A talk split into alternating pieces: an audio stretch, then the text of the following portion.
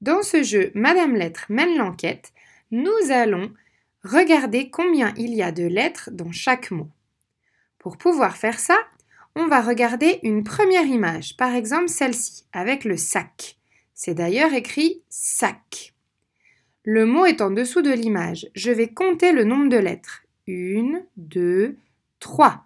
Ça veut dire que je dois chercher le chiffre 3. Il est ici. Je le prends et je le glisse sur mon image. Je fais la même chose pour toutes les autres images et les chiffres jusqu'à ce qu'il n'y en ait plus et je peux passer à l'exercice suivant.